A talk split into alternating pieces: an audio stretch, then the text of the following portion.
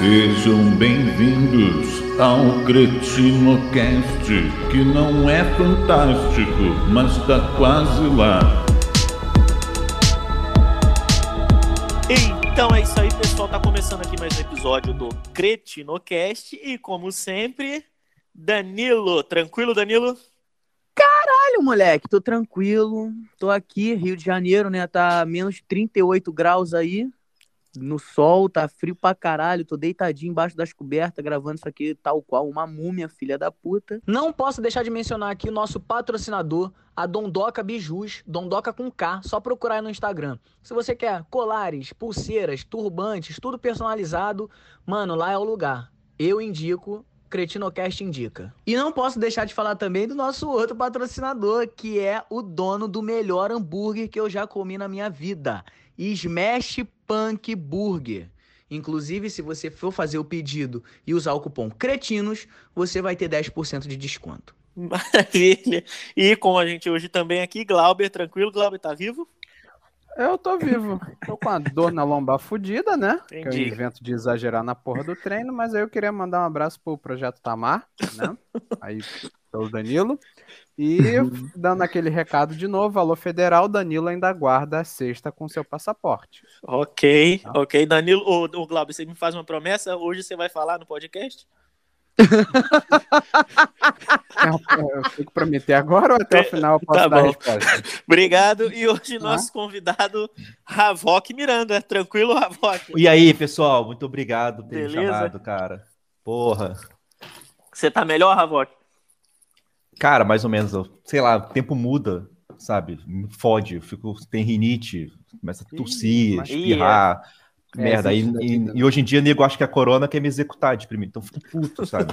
Eu posso ter que ficar escondendo que tô doente com uma parada que. Ah, Tem que Bizarro. espirrar pra dentro e ainda fingir que não tá espirrando, né? Sim, mano, porra, escondo uma, um resfriado como se fosse AIDS hoje em dia. Uma merda, assim, uma É merda. tipo isso. tipo, você espirra, já vem a equipe da SWAT no cercando tua casa.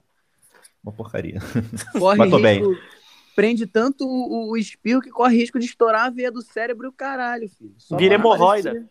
Sim, e amanhã ainda, ainda tem show, quer dizer, eu não posso estar tossindo, então tô tomando própolis. Vocês que que porra é essa aqui? Própolis, aqui, dois tipos diferentes de própolis. Caralho, é a mesma abelha. Caralho. a mesma é. merda e uns antialérgicos, essas É porra. uma, é uma abelha eclética. É. Vários tipos de própolis. Eu nem sabia que tinha outro tipo de própolis. Não, outra marca, visto, né? É que a abelha é diferente. Uma tá sorrindo, É. a outra é uma- meio que uma abelha meio normal. Outra tá Uma é do puta porque teve que fazer o própolis. Cara, É.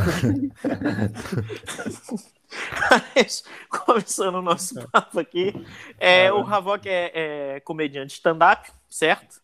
E Sim. também produz uns vídeos maneiríssimos pro YouTube, que foi na assim, na verdade, que eu conheci ele. Na verdade, quem, quem falou de você foi o Diogo Portugal, né? E aí eu fui pesquisar sobre os vídeos que você fazia e Hum. tudo mais, e achei Sim. interessantíssimo, interessantíssimo mesmo.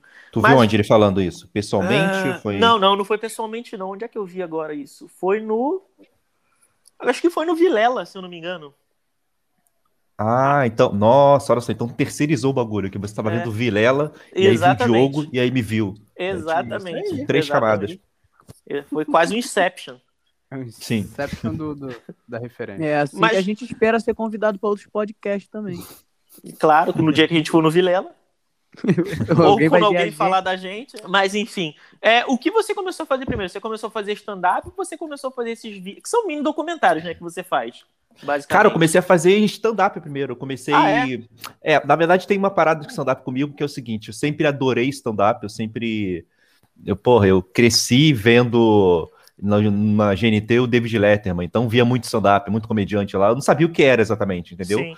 E aí eu tive a oportunidade, eu fiz uma prova e passei para um intercâmbio em Nova York. Isso Porra, foi em foda, hein? 2015, 2015, 2016. E eu fui lá, fiz é, o intercâmbio, chegando lá, um professor meu, olha que coisa louca, porque lá nos Estados Unidos, Nova York e Los Angeles, todo mundo é ex-ator, todo mundo é ex-cantor, todo mundo, Sim. todo professor é um ex alguma coisa.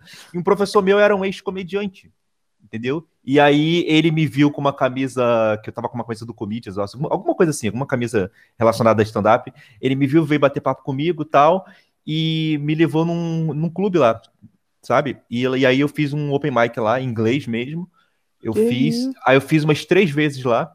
E aí, quando eu voltei pro Brasil, eu já fui direto atrás do Comédia em Pé, que é onde todo mundo começa aqui no. Pode crer, sim. Começava, né? Quando, quando existia. E aí é. Você é, é do aqui Rio? no Rio de Janeiro. Sou do Rio de Janeiro, aqui do Ah, Rio. até da onde do Rio? Eu sou de Jacarepaguá. Pô, tá. Conterrâneo. Né? E aí? Valeu. Nossa. Por quê? Tu achou que eu. Não é que a gente tá na esperança que o convidado seja da Baixada, igual a gente. É, eu... Ah, não. Aí ele ficou triste. E aí é, eu fiz esse stand-up lá com Comédia em Pé de novo. Aí gostei pra caramba, e daí eu fui conhecendo o pessoal aqui do Rio que faz. É, Stevana Bot, Quesne. O, o- To- todo mundo já- filha da puta. Tudo eu, filha da eu puta. conheci, no mesmo dia que eu conheci o, no, o Quesne, o Nabote, eu conheci o Marcos Castro. Quer dizer, eu já conheci ele de conversa, assim, amigo em comum, Aham. sabe? E aí o Marcos me apresentou esses, esses meninos daqui, e aí eu comecei a fazer. Aí eu fiz, é, fiz umas três apresentações aqui na, é, na Real. Depois eu fiz um curso de stand-up com, com o Fábio Rabin, que ele Pô, colocou maneiro. lá no, no Fashion Mall. No Fashion Mall. E aí era um curso assim de três, de quatro dias, assim, quatro sábados seguidos, entendeu? Cada aula tinha umas quatro horas de aula, sacou? Que a gente ficou basicamente conversando sobre comédia, desenvolvendo texto, tentando descobrir a persona de cada um, sabe? É, esses cursos servem mais pra networking do que pra qualquer outra coisa, né? Sim, sim, exatamente. E aí o curso era eu, tipo assim, dos que, entre aspas, vingaram, que eu quero dizer que continuam, né? Uhum. Eu, um Gustavo Ariel, que é um comediante aqui do Rio de Janeiro também, e, e um negão chamado Yuri Marçal. Ah, Aí nós Yuri três- Marçal, sei quem Yuri é. é Nós-.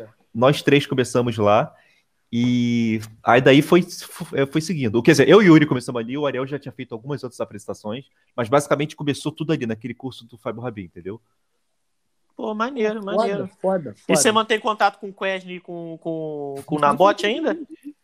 Mantenho, fiz show Mantém? com eles tem dois meses, um mês atrás, eu fiz show com o Quest em algum lugar da Baixada. Quando, quando Eu- você vê o Quesne, fala pra ele que o João Vitor mandou ele tomar no cu.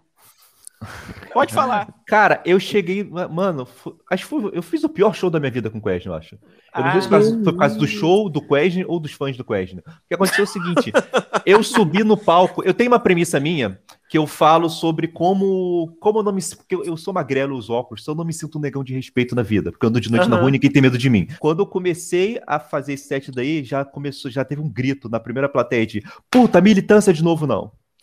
Vai tomar no cu pra militar, não sei o que. Aí eu, caralho, calma. Aí eu, aí eu pensei na hora alguma coisa do tipo, tá bom, então é muito difícil ser japonês no Brasil. Eu comecei a falar umas merdas assim, só o pessoal riu, o cara riu, tá tudo bem, controlei. Quando acabou o show, fui, tava no camarim com o Quest, que não era um camarim, era a porra de uma laje, mas é, tava eu e o Quest lá, e sobe o cara, o cara que me atrapalhou, porra, cara, porra, teu show foi muito foda, cara, parabéns, viu? Aí eu, caralho, quando vi o cara era o fotógrafo do Quest. Cara, Tipo, o Alexandre? Não, é um. é- não era fotógrafo do Quest, era fotógrafo da casa, entendeu? Ah, tá. Eu o cara da casa Alexandre. atrapalhou o show. Tipo, caralho. Que Quest, seus idiotice. fãs são Que bárbaros, isso, Quest. cara. São selvagens, desculpa. Foi mal, É. Quest. Não respeito É porque quem fãs. geralmente faz as fotos do Quesne, filma o Quesne, é o Alexandre. O Alexandre Carvalho. Não sei se você conhece. Conheço, conheço, conheço, a gente boa. Outro filho da puta. É, que se Ah, a então, gente tá, mas se a gente tá nesse nível hoje é graças a ele. É graças a ele, é verdade. É A verdade. graça a quem? A Quest Ah, ou Alexandre? Não, o Alexandre. Não, o Quesne não. É... Não, o Alexandre é amigo meu de infância. Ah, Ele- foda. E meu vizinho. É, é vizinho do, do Danilo. E, e o Quesne, e o Quesne eu já, já, tra- já trabalhei, não, né? A gente tinha um projeto junto, o Rebobina, não sei se você conhece. Não. Era um. É, ninguém conhece essa merda, não. Pô, Eu é, escrevi- só eu. É, eu, o Quesne tinha um, Era na época do. Quando lançou Porta dos Fundos, essas porra. Então, Uhum. tinha um grupo lá que era o Quesne, o Estevam Nabote, Isaú, Isaú Júnior. Daniel o- Lopes. Hã? Não, o Daniel Lopes não tava, não. Marcos Rossi.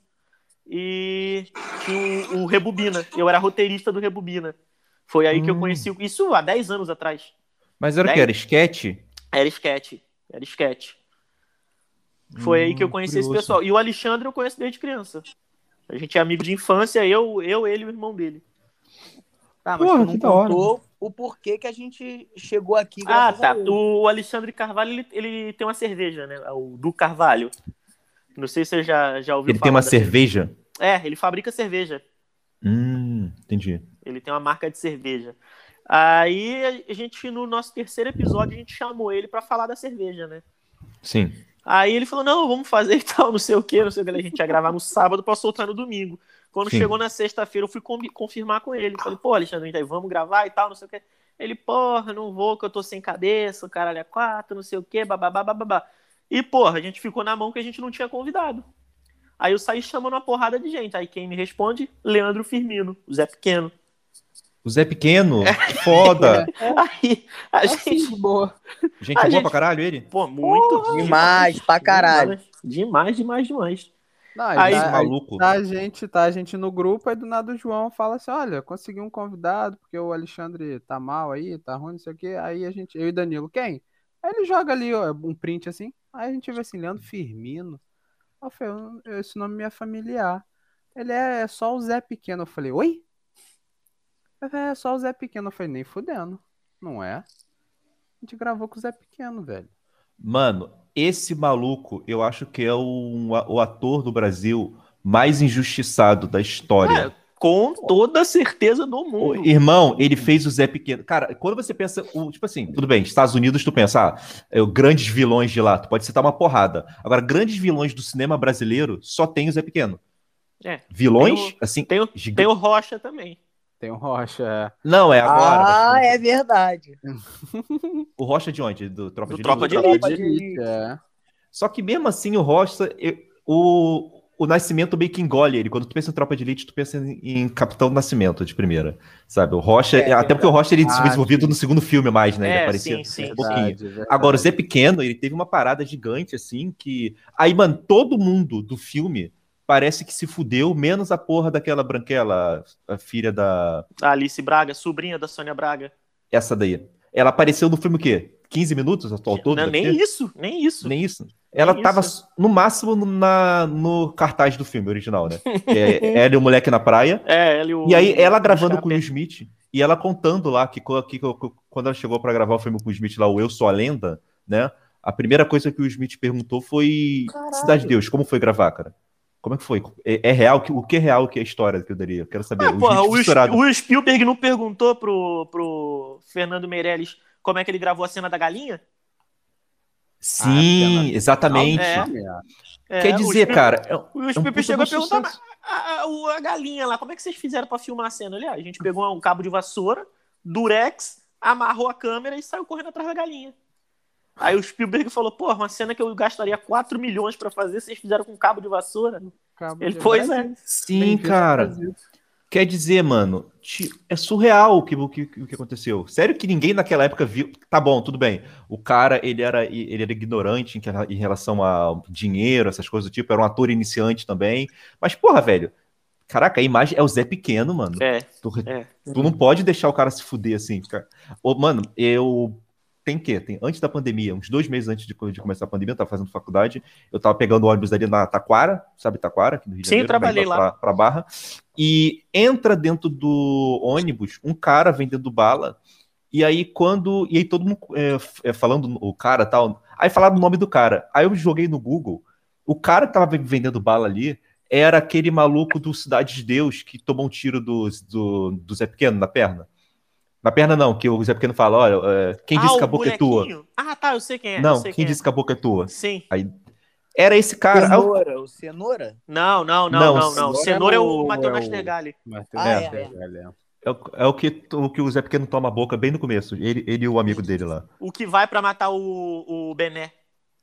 É, esse cara daí mesmo. Ele e aí ele tava vendendo bala na porra do. Porra, não tô dizendo que não é um trabalho digno, mas caralho, ele tava no maior filme da história do Brasil, tá ligado? É, isso é verdade. Gente, é. qual foi? Aí a mina, a porra da Alice Braga, tá com o Smith e os caras aqui vendendo bala no BRT. Vai se fuder. Alguma coisa tá errada. Não, mas o, Tá o- pelo Totalmente, menos o Leandro, o, o Leandro Firmino ainda, ele ainda faz filme, né? Faz filme, faz série. Faz, só que ele devia ser gigante, mano. Cara, É, eu nem sei quantos, é. quantos seguidores esse cara tem. Peraí. Eu Leandro, não sei, não. Eu acho que é Firmino, 100, vamos ver. 100 mil e eu pouco. Leandro Firmino tem. Olha, tem 102 mil. Esse 102 maluco devia mil, ter né? mais de um milhão, cara. É, ele é é, um Zé foda mesmo. Pequeno, pessoal. Puta que no Japão. Mano, tem noção de que a porra do Japão reproduziu esse filme, porra de um negão no Japão? Mano, é outro, outro rolê, cara. O cara era pra ser gigante. Ali, ele tá filmando a série Impuros, como Gilmar. Isso. Porra, Ele tava no Paraguai hora. quando a gente falou com ele. Ele tava no, É, no Uruguai. tava Uruguai no foi Uruguai, fazer é. um filme. Uruguai. Ele tava no hotel. Foda. Ele, tava, ele, ele, ele, porra, eu, cara, quando o maluco é foda, não adianta. Ele tirou aí uma hora, uma hora e meia pra, no hotel pra, pra fazer entrevista com a gente. Não, você imagina você na sua casa sentado almoçando, o Zé Pequeno liga pra você. É, Sim, foi mano. isso mesmo. É uma coisa parecida com, com o que houve com o cara que fez o Buscapé, que o cara que fez o Buscapé tava Total. um ano atrás, eu acho que ele tava trabalhando como Uber. Precisou trabalhar como Uber. Mano, busca o protagonista do maior filme da história do Brasil. Vai se Foda, fuder, cara. né, cara? é Porra. foda. Aí todos os coadjuvantes branquelos se deram bem e ele não. Porra, desculpa começar com a militância aqui, mas o que, o que rolou com o, ba- o que rolou com o Babu, velho, é impensável. O Babu Santana, velho, puta no ator, sabe? Tava cheio de dívida antes de entrar no BBB. Caralho, calma lá, Não, pessoal. ni- no Babu Santana não era ninguém Sim, porra. conhecido assim, né? Eu lembro que eu tava, inclusive eu tava com, com o Alexandre na, na época, isso em 2013. Eu saí do Brasil Sim. em 2015, acho que foi 2013. A gente tava escrevendo uma série pro Prime- Prime Box Brasil. E era uma série policial e a gente tava pensando na, na- em 2013 em chamar o Babu Santana para fazer. Eu lembro disso como se fosse hoje. Porque, tipo assim, ninguém conhecia o maluco. E a gente acompanhava alguns trabalhos dele e tudo mais. Ele tinha, eu não lembro agora que filme que ele tinha feito. No- é, eu não lembro se foi Mundo Cão que a gente viu ele, que ele faz junto com o Lázaro Ramos. Mas a gente estava pensando em, em chamar ele para ser o protagonista da série. Mas acabou que a série também não foi para frente, então não adiantou porra nenhuma. Porra. Mas, é. Mas, porra, ele é um puta do ator. E desde que ele começou, ele é um puta do ator. E foi ficar famoso com a de Big Brother. Porra, só quem bombou, só quem deu certo na Cidade de Deus, quando eu penso assim, é o seu Jorge. Caralho, o seu Jorge Ele é já negro tinha mesmo? um nome, né? Ele já tinha um nome aí na. Ele já era cantor? Ele já era Ele, acho, cantor, que né? ele, acho que ele já era, já. Ele já, É, ele tinha- já era cantor, já, eu acho. Já tinha um nome aí na, na, Hum. na rua. Ah, mas o seu Jorge vem desde a época do Farofa Carioca, né? Ele já é meio conhecido desde essa época. Ele foi Sim. estourar, estourar galinha. mesmo quando ele fez o aquele ao vivo lá com a Ana Carolina. Foi, Mas de, a- mas de atuação, o seu Jorge fez mais coisa? Eu não me lembro Não. Ele fez um filme com Wes Anderson, Tropa de Elite Fez, 2, e né? fez aquele o- A foi o Irmandade. iníciozinho. Acho que foi isso que ele fez.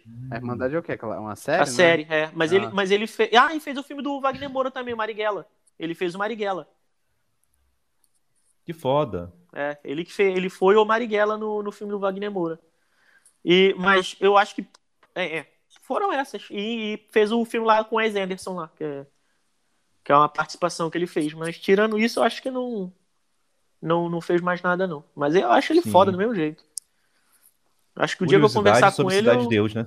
eu, eu infarto O quê? Com o seu Jorge? com o seu Jorge. Porra, eu Porra, acho ele aí- foda. É isso aí. Como a gente achou que ia ser. Porra. Mas, enfim.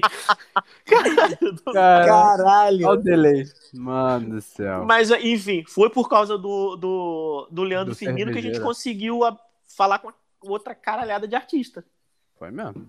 Hum, porra, então abriu portas realmente. O cara Pô, foi muito pra caralho. com vocês. caralho. A gente fez um, um portfóliozinho e metemos logo a cara dele. Daí só, só veio gente foda. Falamos com o Sandro Rocha, do Tropa de Elite também. Laírton e seus teclados. Não, isso é foda. Na verdade, a gente falou Laírton só com o. Laírton, né? Os teclados dele É, não puderam participar. Isso.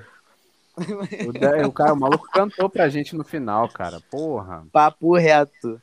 O maluco cantou Cara, violão, velho. O Laírton. A gente gravou com Fernandinha Fernandes. Porra, Fernandinha Fernandes foi foda. A atriz pornô. É Isso. ela mesmo. Que agora não é Hum. mais, né? Ela não, ela não grava mais Aposentou. agora. Ela é streamer de games E acho e. que faz live, faz live e. É, streamar é faz- isso, né, Glauco? É, e- é isso, né? Ainda é isso? É porque eu tô Ainda por é. fora. Ainda é? É que eu não É, tô ainda acompanhando é nada, isso. não. Não evoluiu E- pra mais nada por enquanto. Não E evoluiu, ela não, tá? faz, se eu não me engano, ela tem alguma parada no OnlyFans, on, OnlyFans também, mas aí não sei se- qual é o conteúdo, porque infelizmente não tem dinheiro pra pagar pra ver o que, que é. pra descobrir Mas é sou fora dessa. Mas, pô, tem uma galera muito foda graças ao Alexandre, filha das putas, né? Ou seja, se ele Sim. não tivesse desistido, quem sabe onde estaríamos agora? E o Question tá pra participar com a gente desde que nasceu e fica de putaria. Nossa, Mas na aí- bot não caralho. responde ninguém, né? No, no, no WhatsApp em lugar nenhum, né? O que é, ele, ele Na deu não pra todo mundo. Não, na bot que não responde ninguém, pô. Ah, é verdade. Na bot. é- Até o Beisola O falou não Beisola falou com a ninguém. gente, ele não respondeu o Beisola. Mas enfim, é, e tirando o stand-up, você faz outras coisas? Você é, escreve roteiro, faz alguma coisa além de Cara, eu trabalho. Não, eu trabalho, acho que vai, fez um ano já, um ano, um ano e alguns meses com o Maurício Meirelles, né? Eu trabalho, Ah, sou roteirista do- dele na Dromedário, que é a produtora que ele e Maneiro. a esposa, a Emily, criaram. Sim, sim, tô ligado. Aí a gente senta, fica. Agora a gente tá fazendo o programa da TV dele, o Foi Mal. Foi E mal. tamo. E eu trabalho também no Achismos, que é o quadro dele do YouTube. Ah, de- tá. Tu é roteirista do Achismos? Sim, do Achismos, do, do Foi Mal. Do Foi Mal tem outra produtora por trás, mas eu também ajudo um pouco. Eu sou mais colaborador do que qualquer outra coisa. Mas o Achismos eu tô junto dele. Pode crer. E tu stand-up também. gravações também, não? Só quando eu tô em São Paulo, cara. Quando eu tô em São Paulo, eu participo. Quer dizer, até agora eu não participei de nenhuma, mas eu vou. Eu vou fazer um. Ele, ele vai gravar um achismos comigo, inclusive. E aí, aí eu vou conhecer lá o estúdio. Mas porque às vezes que eu, que eu vou pra lá, eu vou meio que quinta pra final de semana, entendeu? Então não é meio. Não é, não é começo da semana pra rolar a gravação. pegar a Ah, gravação, pode crer. tá? Mas eu, mas eu acho que esse ano daí, ano que vem, no caso, eu vou me mudar pra São Paulo e aí eu vou estar mais colado lá, tá ligado? É, porque a cena mesmo é lá, né?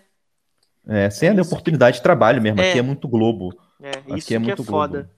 Isso que é foda. A gente tava até conversando com, com o Marcos Rossi e ele falou pra gente que Paulinho Serra, né, abriu um- um- uma casa de comédia aí, né? O retrô, é. Isso. E quando ela fechou, todo mundo ficou fudido. Sim. Tá, Porque- Não, tá aberto ainda, fechou ainda não. Não, não, fechou na, na pandemia. Ah, digo. sim, entendi. Quando, quando fechou na pandemia. Porque ele falou que tava fazendo show direto lá. Tu chegou a fazer show lá, não? Fiz, fiz. Eu fiz show umas três ou quatro vezes lá. É, Eu fiz falou- na estreia, inclusive. Eu tava na, na estreia. Ah, Fiz na pode crer. estreia. Aí ele falou que quando fechou lá por causa da pandemia, é, ficou todo mundo fudido. Aí foi quando ele começou a streamar e tudo. Mas você conhece o Marcos Rossi, não, né? Conheço, conheço, Conhece? Marcos. Gente fina pra caralho. Filha da puta também. Conheço ele pouco, Marcos Um elogio, o Marcos Rossi é um cara que eu queria ser mais amigo. Ele é muito engraçado. Cara, o Marcos Sério. Rossi, sem sacanagem nenhuma, ele tem um coração que você não imagina. Papo reto. É mesmo? Papo reto. É, porra, é um cara assim pra tu colar mesmo. E ele era do Rebobina também. É um cara pra tu colar, assim, porque é um- é um- ele é um cara muito generoso, muito gente boa. Eu conheço também ele há mais de 11 anos também. Porra, é um cara muito foda. No que ele puder ajudar, ele ajuda. Então. E é agora assim, tá fazendo, agora tá fazendo stream também, né? É, fazendo live, né, pro Glauber entender. E- Tá fazendo ah, obrigado. Eu ia perguntar isso agora, Dani, se era live. Tá- não, Bel. Pô, tá valeu, obrigado, obrigado. o cara tá sobrevivendo disso, né? Que infelizmente foi, não, não tá podendo fazer tanto. Tanto não, né? Não está podendo fazer show, então o cara tá basicamente vivendo. Graças a Deus conseguiu. Graças a Deus, cara, graças ao trabalho dele, o cara conseguiu. De graça. É, não, porra. Tem que dar os créditos pra quem merece, porra. Não é Deus que tá lá abrindo live todo dia. Quatro, mais de 4, 5 horas de live. É o Marcos, porra. Enfim, era isso. Só essa crítica aqui que eu queria fazer aqui teo- ao A teologia. divindade, né? Caraca. E- Do nada eu fiquei puto. Do nada eu fiquei puto. Daqui a pouco ele puxa um pastor Paulo e tudo mais. Relaxa. Cara, toda E aí- oportunidade que eu tiver de falar mal do crente, eu vou falar, pelo amor de Deus. Isso. E aí Eu faço isso com, com, com, com o Maurício. Eu faço. Eu tô também com o Porchat escrevendo uns bagulhos. Stand-up também, que ele vai voltar agora o stand-up, eu tô ajudando ele a voltar pros palcos, entendeu? A gente tá escrevendo Porra, sete foda. mesmo, assim, sentando junto. É, é- é o, tra- o trabalho com o Porchat e com o Meirelles é meio parecido. Basicamente, a gente liga uma cal e fica conversando. E aí vai vindo assunto e vai. Vamos, pô, isso aqui seria maneiro, e assim, assado, sabe? Pô, tem uma ideia aqui, Ravok? O que, que tu acha disso? A gente- então a gente vai desenvolvendo assim, sabe? Não é nada assim de pronta entrega, tipo, preciso de um texto sobre carro até amanhã. Não é, não, não é assim. Ele fala, pô, já, ele já tem as ideias, aí eu vou e complemento, entendeu? Aham. Eu, eu, eu vi também que você é muito técnico né, nos textos e tudo mais. Eu vi alguns sets seus. Na verdade, eu, eu- quando eu tava vendo o, o- Hum. os mini documentários que você faz e tudo mais, lá no meio tem alguns sets que você faz, né? Que você separa e coloca lá. Você é muito técnico nos textos. Você estudou. Você leu aquele livro da Judy Carter? Obviamente que sim, né? É, cara, li, mas é, eu não gosto muito da Judy Carter. de- de Exatamente, isso não. que eu ia te perguntar agora. Em qual outras fontes você foi buscar também a questão do, do stand-up? É um negócio muito louco, porque você estou é, curioso ter citado a Judy Carter agora, porque eu recebi uma ligação há duas semanas atrás da Judy Carter. Caralho, foda. Porra.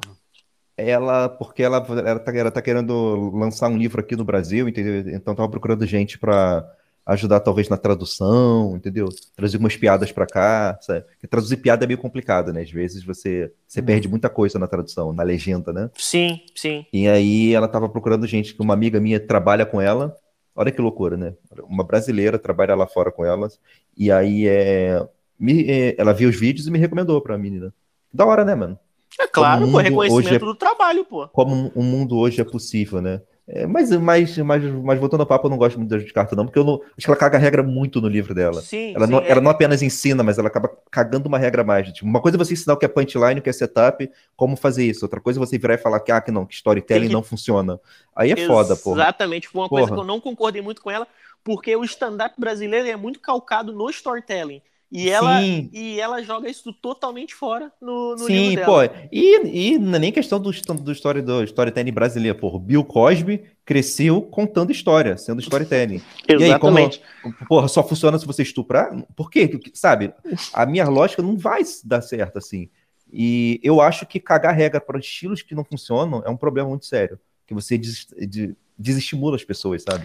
É, eu, eu acho, eu, isso daí é opinião já minha, tá? Eu acho que ela tinha um estilo muito assim, retinho de se fazer stand-up, tá? Não dominava outras formas, e acho que aquilo ali foi a forma dela de apresentar o que ela sabia. Mas eu também acho que ela não de- deveria desqualificar os outros estilos. Eu acho que ela Exatamente. pecou nisso. Exatamente. Aí no fundo ela acaba dando uma de Arthur Petri, né, cara? Sim, desqualifica o que eu não, eu não faço e o que eu faço tá correto e é só isso aqui e acabou. Sim, é foda. É. E qual foram as suas outras fontes, então? Já que você também não, não gosta muito da Judy Carter, onde você buscou conhecimento na, na, na comédia? Cara, foram em livros, mas não foram especificamente dela. Por exemplo, eu, é, eu comecei a estudar comédia, cara, muitos anos atrás, quando o Léo Lins tinha um podcast. Um podcast Uhum. assim, sem, antes da era dos podcasts inserir todos no YouTube, né? Sim, sim. ele, ele tinha um podcast em uma plataforma lá, e eu comecei a ler, e um dia era sobre livros de comédia, que ele contando como ele começou a ler sobre comédia. E, mano, eu, demorava, sei lá, umas duas horas, uma hora e meia quase, pra chegar na faculdade da minha casa, em horário de rush, essas porra. Caralho, então eu ficava no ônibus onde? sem fazer nada. Eu estudava na Barra da Tijuca. Só Caralho. que, O mano, era trânsito. um- eu virava e falava, velho, eu não vou entrar em um ônibus lotado assim, um porra de um BRT lotado assim. Eu já tava prevendo o Covid, tá ligado? E aí eu não vou entrar, vou chegar atrasado, eu prefiro chegar atrasado, inventar alguma coisa. Professora, eu moro na periferia, eu sou negro, qualquer coisa eu vou falar professora, para eu poder chegar atrasado. E chegando atrasado, tudo bem. Então eu ficava no ônibus lá, eh, na estação, e no ônibus lendo. Eu tinha que fazer alguma coisa, tá ligado? Porque quando mudou isso, né? Quando veio essa porra de BRT, né? Foi maravilhoso os primeiros meses quando tava tendo a Copa. Depois, eles meio que tiraram os ônibus no- eh, normais, só deixaram os BRTs para certos trajetos, e aí fudeu tudo, que superlotou, aí essas merdas todas. Sim. Quem é carioca sabe. E aí eu fiquei, mano, puto com isso e queria ler alguma coisa. Então comecei a ler livro de comédia, assim, do zero mesmo, assim, sabe? Então peguei vários livros que o Léo Lins recomendou lá, vários, vários, vários, e fui lendo, fui lendo, fui lendo, e fui percebendo que, é, cara, as piadas, elas têm uma lógica, né? Elas não têm, quer dizer, elas não têm uma lógica, mas elas têm uma mecânicazinha. E eu fui pesquisando, mas eu, eu, eu não leio tanto livro, assim, de ensinar a fazer comédia. Eu gosto muito de biografia. Eu acho que biografia é uma coisa, ainda mais para quem mora no Brasil, onde a, começa, onde a comédia acaba sendo muito escassa, você lê uma biografia, você se sente, caralho, porra, Steve Martin passou por isso que eu tô passando agora, num show vazio. Sabe? Ele teve um show merda também. O Kevin Hart também tem um show merda. Sabe? O Louis C.K. também manda mal aqui, mandou mal aqui no passado. Então você se sente motivado a continuar, entendeu? A Exatamente. gente, a gente estava conversando esses dias com o Ricardo Vilardo, que é um, um, um ator que faz umas homenagens ao Paulo Ricardo, e no Paulo, Paulo Gustavo, Paulo Ricardo, ó, ao, ao Paulo Gustavo, e ele estava falando que ele também fazia peça para três, quatro pessoas na, na plateia, é, e tinha dia que ele cancelava a peça porque não tinha ninguém na plateia. pra tu ver, cara, o nível. É, o próprio, o próprio Marcos Oliveira, o Beisola, ele falou que já depois da Grande Família, Ele já cansou de cancelar peça porque não, não tinha ninguém. E, porra, se você Caramba. pegar ali pra assistir o, o- o vídeo do cara no YouTube, a- outros trabalhos que ele fazia, o cara tem um time cômico gigantesco. O cara é um monstro na comédia. Sim. E não no stand-up propriamente dito, né? Que a, que a pegada dele é outra. Mas, enfim, não deixa de ser um monstro na comédia também. E é outro que não, não lota, não lota show. Sabe-se lá por quê. Não, e, Sim. inclusive a- a- ele tava fazendo a live com um personagem que ele criou também, né, em casa, e teve uma vez que eu, eu entrei na live e não tinha muita gente vendo, não. Tinha, sei lá, acho que o pico no dia que eu vi, sei lá, não deu 300 pessoas, alguma coisa assim. E, ou seja, até é, online a galera também não, não, não tá dando muita bola pra isso, infelizmente. É fogo. né? E como é Cara, a que tá sendo... galera tá pra consumir TikTok, não tá nem aí pra outras paradas hoje em dia. A galera quer consumir Bagunça. TikTok, não tem A uma dancinha. bagunça. Não tem uma dancinha, não tem um. Porra, ninguém foda, esse vagabundo caga. É, e, e como é que tá sendo aí a, a volta aos palcos aí? Já tem um tempinho já que vocês estão voltando ou tá começando agora de a pouquinho em pouquinho? Cara, estamos começando mais ou menos agora, porque tem toda a questão da capacidade, capacidade reduzida, os shows estão estão em menos quantidade, porém, é, aos pouquinhos a gente está indo, no sentido de. Eu, tenho, eu fiz show recentemente, foi com o Ventura. Am- Amanhã eu, eu faço. Amanhã, é isso? sexta e sábado, eu vou fazer cinco sessões com Padilha, lá no Teatro Riachuelo, no centro. Caralho, E- o Padilha vai fazer cinco sessões? Vai. Porra, eu Puta fiz que oito com. Ventura? Caralho, Dois meses atrás? Caralho. Dois meses atrás, é. Caralho, o nego Fez tá assim- com fome de comédia mesmo, hein? Tá, com certeza, cara. Ainda mais que esses caras são estourados, sabe? É, mas aos pouquinhos os clubes estão voltando. Por exemplo, o Retro Comedy Club, pessoal até que se interessar pode jogar aí no Instagram, na internet e tudo mais. Ele já tá voltando com noites assim regulares de cinco ou seis convidados, entendeu? Para cinco ou seis comediantes. Tem. Aos pouquinhos tem. Tá voltando o Bira Tomasi, é um cara aqui do Rio de Janeiro, que produz bastante show também tá, ele, ele tá voltando aos pouquinhos. Já, é que negócio, a comédia não vai morrer, tá ligado? É, o, que, o que talvez mude seja o formato de que vai ser apresentado, né? Porque, puta, todo mundo de máscara, todo mundo separado. Não é, não é aquele clima aconchegante de sempre. Mas é melhor do que nada, né, cara? A gente tem que prezar também pela segurança, senão fudeu. Lógico. Não, com certeza, com certeza. É melhor menos gente separada, ter mais sessões do que não ter nada, né?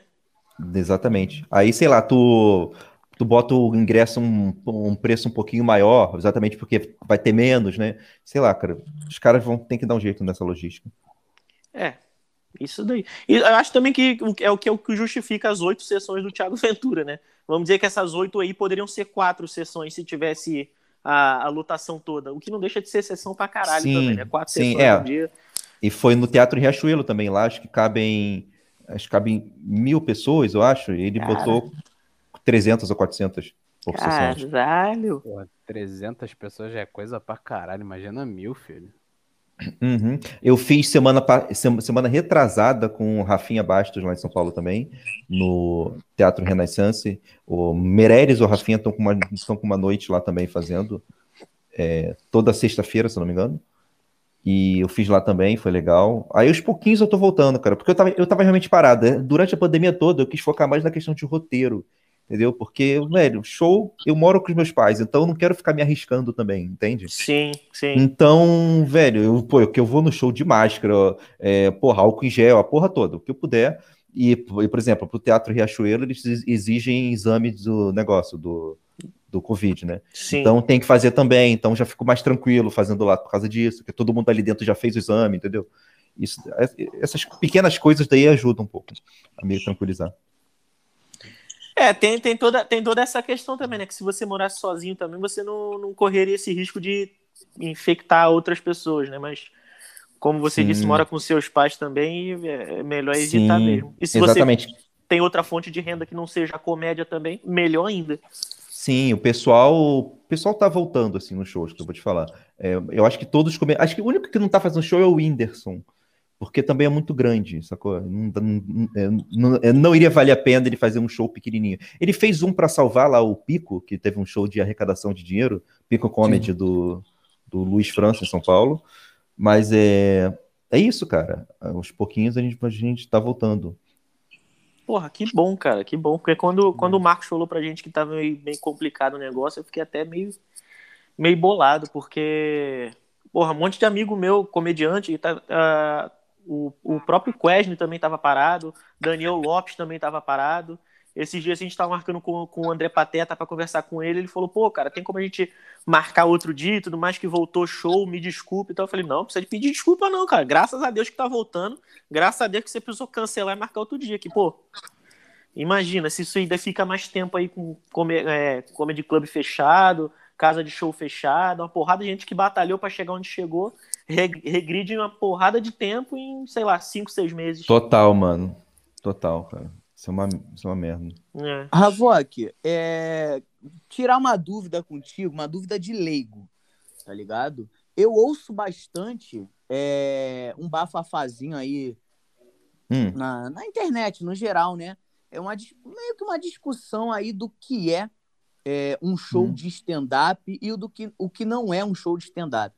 Porque tem muita galera que, que assim, pra mim, né, o que eu aprendi com o show de stand-up é só um cara com um microfone e blau. Só que hoje em Uhum. dia a gente vê os caras que leva violão e faz negócio de música, que aí tem acrescenta personagem e tal. E eu ouço muita gente falar que isso descaracteriza um show de stand-up comedy e passa a ser, passa a ser um show de humor é, no geral. Aí agora, agora que eu tô tendo a oportunidade de conversar com uma pessoa do meio, é, se você puder me explicar, e até explicar também para os ouvintes, que às vezes pode ser, sim. como diz a professora na escola, né? A dúvida de um pode ser a dúvida de outro. Qual- qual- o, o descaracteriza botar um personagem, um violão, ou, ou, ou não? Tipo, o stand-up é só um cara com microfone, igual eu que eu conheci o stand-up através do, do Comédia em Pé, né? Você Sim. iniciou lá e eu conheci o stand-up lá. Foi lá que eu conheci Fábio Pochá, foi lá que eu conheci. é, Ah, uma caralhada de gente. Mas eu só lembro do Fábio Pochá agora. Mas, é, Não, zoeira. O, o, o, o Cláudio Torres Gonzaga você fez com ele também, quando ele tava no Comédia em Pé ainda? Sim, tava assim. Ele, ele foi É. meu professor. Cláudio Torres, Vitor Sarro, era Verônica Debon, Smigol e acho que tinha um convidado. Caralho, Hum. Smigo, puta que pariu. Caralho, moleque. Tá há muito Cláudio- tempo, hein? O Cláudio Hum. Torres eu conheci lá também, né? Eu tinha até o DVD, do, até recentemente eu tinha o DVD do, do Comédia em Pé, né? Então foi lá que eu conheci e pra mim um Pera aí, por que até recentemente? O que aconteceu de lá pra cá com o DVD? Ah, então. Agora minha mãe jogou tudo fora, moleque. Minha mãe queimou na igreja. que Ah, eu sabia que tinha uma história por trás disso. Ela jogou É, fora não, como, tem, tem, mas. como se fosse enfim. cartinha de Yu-Gi-Oh! Ela não brincou de tirar o alvo contigo, não? entrou aqui em casa. Ô, Danilo. Oi, Ela não brincou de tirar o alvo contigo, não?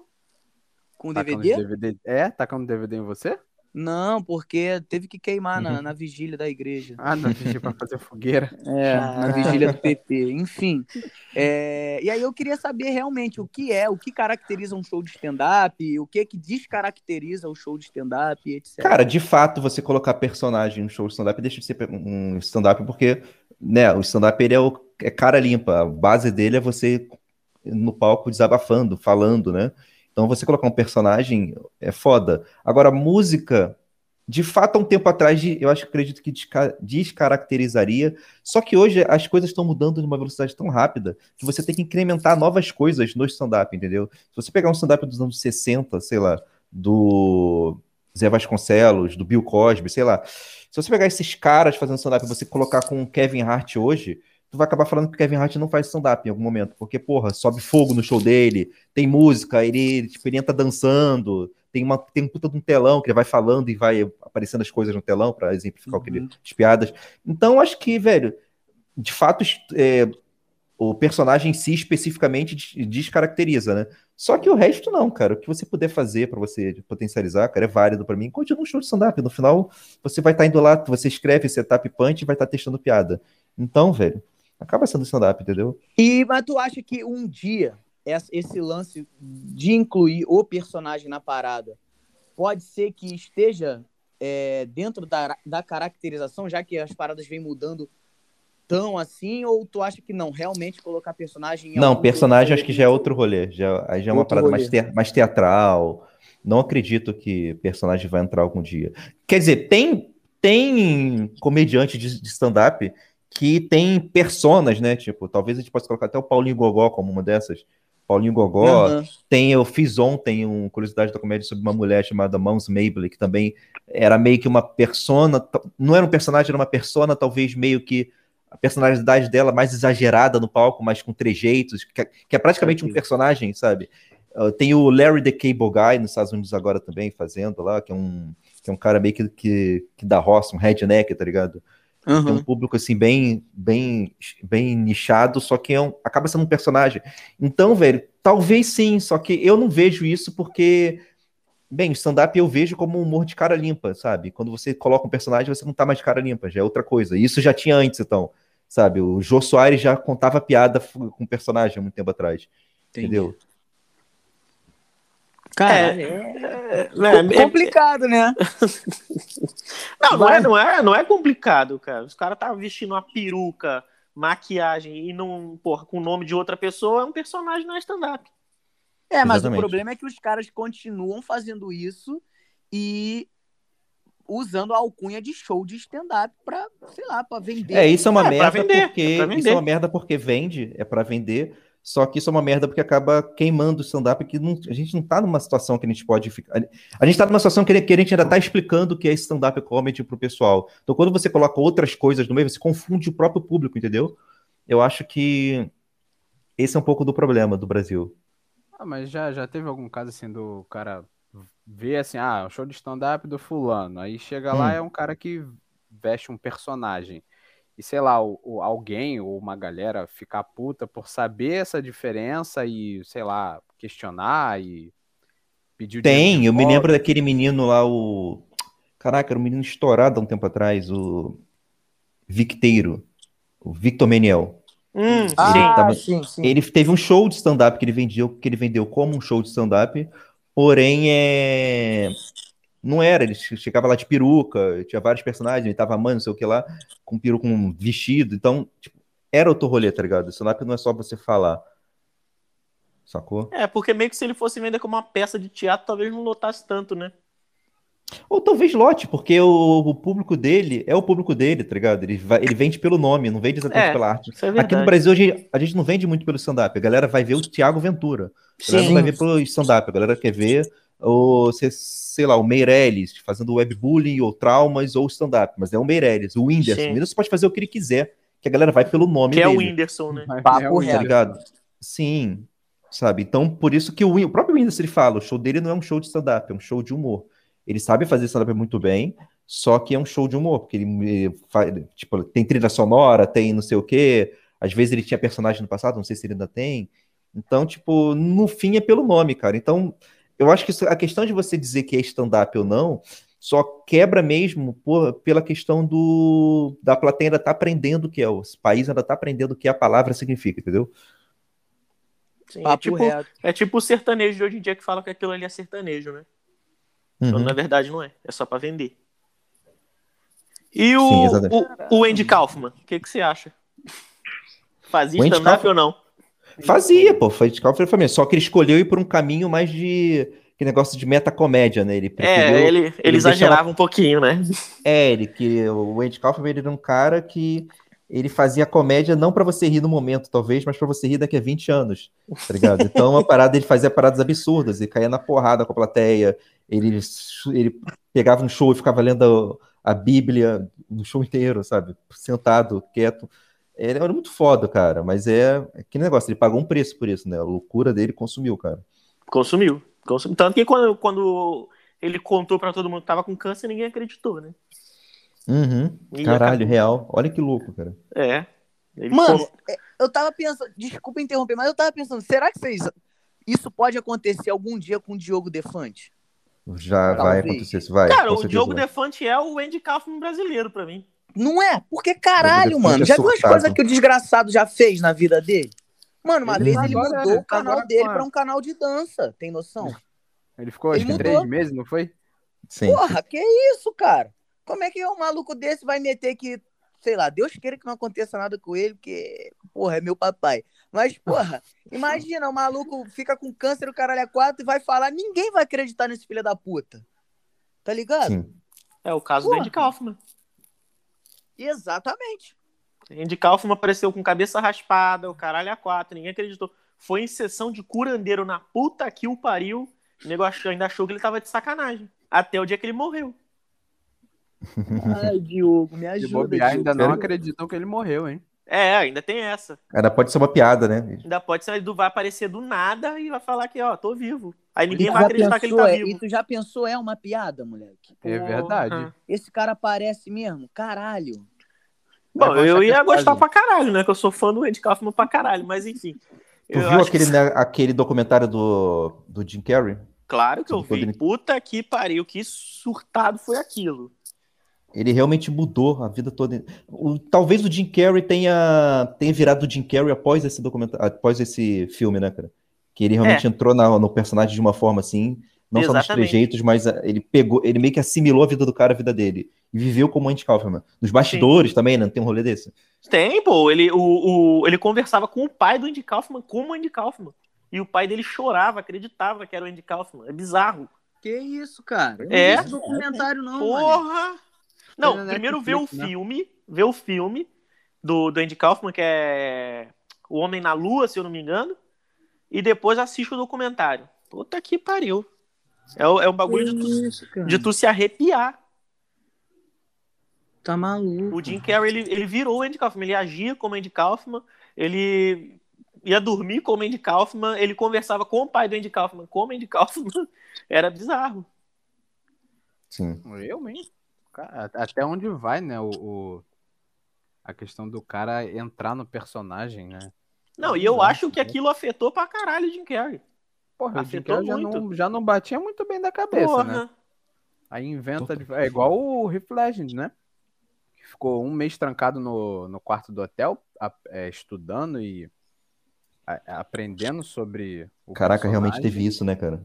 Teve. Até Ah, que ponto o- a galera chega pra, Porra, pra fazer Já uma atuação saiu- impecável? Já, já saiu o documentário sobre ele? não faço ideia. Não, Não faço ideia. É, Ah, a própria Meryl Streep, um esses livro, né? dias, é, é, esse, esse mês, ou mês passado, fez 15 anos do Diabo Veste Prada. A Meryl Streep deu uma entrevista que nunca mais interpretaria o personagem dela, que é a Miranda, não sei o que lá, esqueci o nome, o sobrenome da Miranda- personagem Miranda- agora. Isso, é Miranda alguma coisa. É, e ela falou que nunca mais interpretaria porque ela entrou em depressão por causa do personagem. Porra. Caralho. É, Olha porque o personagem faz, era um né? personagem escroto demais, então ela teve que viver aquilo hardcore, né? Então ela. A menina, a Larissa Manoela, contou que ela ficava triste e chorava depois de maltratar o Cirilo. Do Caralho! Caralho! E ela é uma criança, né, cara? Não, não, quando para pra pensar, e ela é uma criança. Tipo, a Mary Streep, querendo ou não, já, já era uma mulher adulta, tá ligado? Já era a mulher. Correto. Caralho, isso é Ou seja, Larissa Manoela é nossa Mary Streep. Caralho, olha Puta que só. pariu. Fica a reflexão aqui agora. Esse Cada um episódio Meryl existiu merece. falar isso. Verdade. Cada um tem a Meryl Streep que merece. Caralho. Não, Ué, a, parece- a Fernanda Montenegro não perdeu o Oscar pra Gwyneth, Gwyneth Paltrow? Por que, que a Larissa Manoela não pode ser nossa Meryl Streep? Ah, mas ela pode, pô. Tanto que ela é, né? Ela é. aham. É. Puta Não, mas- que pariu. Parece que o, o diário do, do Ledger ia virar um documentário e um livro. Não, o documentário eu fiquei sabendo. O diário É. eu não, não, não, É, não parece sabia que eles disso. iam Não. usar o diário dele como referência para fazer um livro e a partir do livro iam fazer um documentário, alguma coisa assim. Mas não tocaram mais no assunto. Eu acho que o, o, o Jim Carrey ainda foi pior, cara. Porque o, o Heath Ledger cortava, desligava a câmera ele voltava a ser o Heath Ledger. O Jim Será? Carrey não. O Jim Carrey, ele dormia como cara, ele né? dormia como Andy Kaufman. É Não, bizarro. moleque, o esse bagulho o- conversar com o pai aí me deixou, me deixou na, agora. essa parada é bizarra, Maluco, vocês têm que ver, tem gravado isso. Tá igual, o- tá igual o, o Jared Leto, quando fez o Coringa pro Esquadrão Suicida, que ele é, Mandava rato. mandava, é, mandava umas paradas bizarras pro, pro elenco. Será que todo cara que interpreta o Coringa fica doido? Olha só. Não, o Jared Leto é doente mental já. É, então. Ele já era, né? Eu ia É. falar isso. O cara, o cara tem a própria religião, cara. Ele Tem? Tem, tem uma porra dessa aí, que tem a própria religião, vai vagabundo tudo de branco pra uma ilha. Isso é Ku Klux Klan. Ku Klux Klan é o nome. Não, é, é- não, É nosso lar. reto. Tem esse bagulho mesmo. Eu não lembro. É Echelon, Echelon. É uma porra dessa aí que ele bota. Caralho. na- Shalom, não, now. Não, não, Shalom não, now. não, dizem Juntos que shalom. Echel... É, isso, juntos Echelon shalom é como, como ele chama o- os, os fãs dele, né? Do, da Fãs banda, do caralho, são os, os fiéis dele, São pô. fiéis. É, não deixa de ser, né? Porque a galera. O cara odeia todo tipo de crente mesmo. É, Não, lembra? É, é. Aí, viu? Não, só os da igreja evangélica. Tu Ah, pode ser mas Echelon, é. tu pode ser. Não, eu a acho que igreja o do único- Jared Leto pode. Pode. Da dele Eu- pode. Eu acho que o único que fez o Coringa ficar maluco foi o, o, o que fez o primeiro Coringa lá no filme do Tim Burton, né? Do... Não, Ah, quem é? fez o Por primeiro? Coringa foi o Jorge Romero. Não, é isso que eu ia do falar. Filme, do Jorge, filme, né? não, César do filme. Romero, não? César Romero, é. Jorge Romero é o E diretor. É, é o do filme, cara, eu esqueci o nome dele. Jack Nicholson. Jack Jack Nicholson, isso aí. Ele fez o Hum. Coringa ficar maluco, porque, porra. Que foda, mano. Que foda. Acho tão da hora. O, o empenho que a pessoa tem pra fazer um bom trabalho. Que o dinheiro ele já vai ganhar. O Sim. cara fazendo um filme bom ou ruim, no final ele ganha dinheiro. Mas, mas o cara, os caras fazem pra ter um legado, tá ligado? Eles fazem pra O realmente gente Dileto tá não atingiu aqui. muito bem, não, o, o objetivo. É que, é que teve aquela treta também, né? Do, do estúdio com a Warner, com a DC, não sei o quê. É, o, Vendo- a Warner Porque ele tá ficou cagando no maneiro. pau pra caralho. Porque ele, porque ele ficou maneiro lá no filme do Zack Snyder. Liga. ficou, ficou foda demais. Aquele momentinho dali foi maneiro dele, cara. Foi foda demais. Só ele no Esquadrão Suicida mesmo que não prestou muito, não, mas. Vamos Ah, mas torcer o pra esse novo Esquadrão Suicida ser todo legal. não prestou, né? Na verdade. É, o filme inteiro, verdade. O filme O inteiro não foi maneiro. prestou muito. Caralho, inclusive, moleque, hoje eu rachei o bico com o trailer do novo, mano. Eu assisti O hoje de novo. manhã o trailer Eu do vi novo também, Esquadrão eu vi. Suicida. Só que eu já fico com medo, porque eu fiquei emocionado no, no trailer do primeiro Esquadrão Suicida também. Tá ligado? Mas esse caralho, moleque, esse Mano, mas É o diretor foda. é muito bom. É o É, cara o que James fez o Gunn, né? Não, pô. James Guardiões Gunn da é- Galáxia, né? É, Isso. Então ele já tem uma noção de como fazer filme assim com, com personagens cuzões juntos, tá ligado? papo reto, papo Eu acho isso legal, acho isso legal. Ele, ele escreve muito, cara. É, mas, mas tem aquilo, né? O trailer é pra vender o filme, né? Então, automaticamente você acaba gostando do. do- criando muita expectativa- porque o trailer é pra isso, né? Aí chega na hora do filme. É um- Porra, eu vi, eu vi foi recentemente, vi, vi duas ou três temporadas, da animação da Arlequina. É boa. Pra caralho, mano, É. é. a coisa mais engraçada que eu já vi na minha vida. Bicho, é muito engraçado. Tipo assim, ab- tipo assim, chorar de rir. Eu sou muito chato com comédia. Tipo, ver assim, eu não dou risada, sei lá, cara. Mas é um humor tão. Mano, é tão baixo o humor, tá ligado? Chega a ser engraçado, velho. É Cara, muito. Tu chora de rir, cara, de verdade. É muito bem feito, cada piadinha. Velho, Mas É é, mas é a animação da, da linha da Warner da. é da HBO Max. Da, da HBO. Ah, É. porra, mas as não, é da HBO Max, não. É da HBO Max? É Não da. HBO Max, sim. Ela foi lançada pra HBO Max. Tanto que ela é. Mas não tem aqui no Brasil. 18. Mas não tem aqui no Brasil Aí eu não sei. Não- Aí eu não Que eu- sei. Peguei o negócio da porra da HBO, joguei ontem aqui pra procurar e não achei essa HBO, essa Arlequina. Eu baixei, no caso, tá ligado? Sim, E sim. aí é de forma totalmente legal. Só que, mano, foi muito boa. Eu tomei uma porrada que eu tava muito. Eu tava meio descrente. Cara, é uma animação. eu Acho que é a animação mais engraçada que eu já vi na minha vida, de verdade, mano. Todos os personagens estão bons, estão engraçados, todos eles têm carisma, sabe, cara? Puta que Eu pariu. vou, vou assistir. Eu tava, eu tava meio receoso em assistir, mas só porque tu falou que é bom, eu vou assistir. agora. Porra, tenta ver hoje o primeiro episódio, depois me fala. Tá, o primeiro episódio tu beleza. já chora de rir, é absurdo. Caralho, eu vou, eu vou ver. Eu tava meio receoso mesmo. Não foi, não foi essa série que teve aquela polêmica lá, que o Batman tem uma cena de sexo oral com a. Com a. Foi, Com a foi, Catwoman, eles tiveram que. Eles cortaram, deu uma merda. foi, foi. Só que, tipo assim, eu não sei se isso ainda. Isso iria acontecer ainda ou se já aconteceu, tá ligado? Eles tiraram. Eu não vi na matéria. Só que, mano, as três temporadas que eu vi foram incríveis, assim. Porra, Duas foda, temporadas, no caso. Foda. Eu tô esperando a HBO Max chegar aqui em Portugal, né? Essa porra não chega.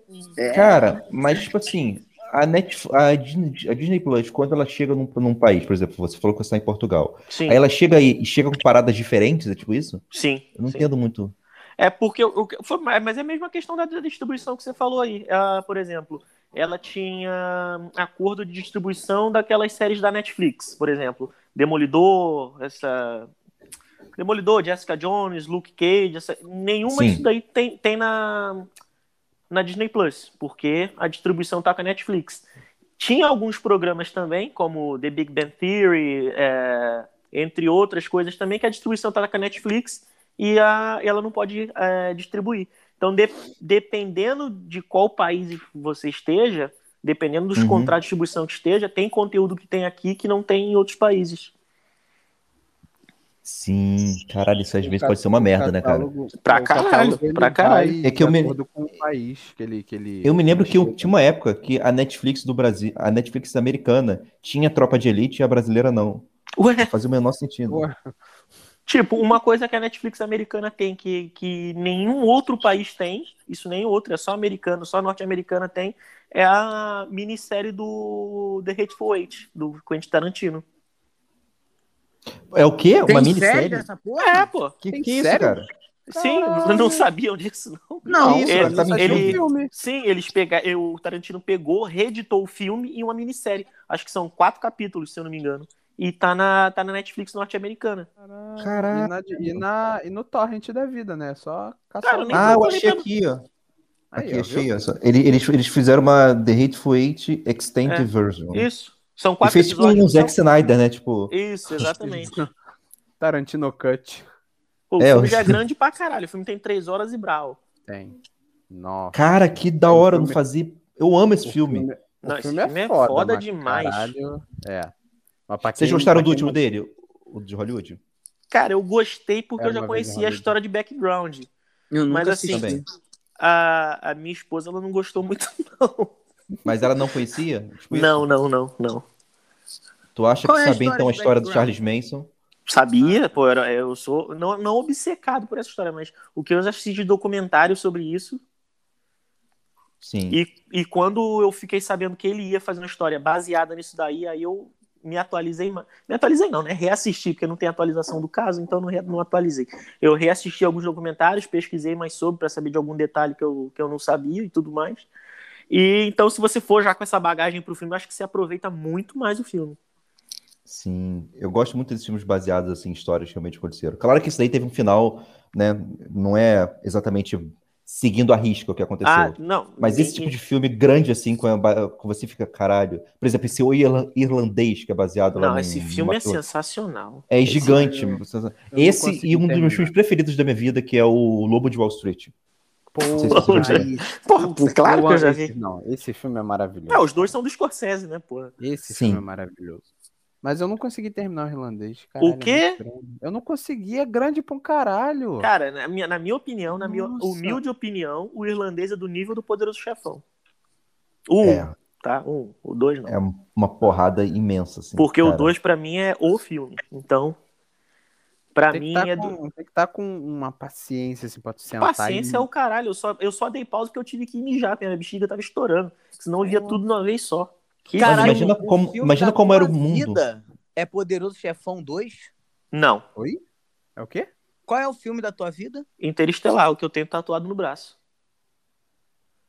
Ah, Nossa, isso é entendi. foda. Isso E é foda. Taxi Driver também, que eu só vi uma É. vez na vida, porque depois que eu vi o filme eu fiquei mal pra caralho. Então, E tem Caralho. tatuado no braço. Cara, e quando a gente pega tatuado no braço.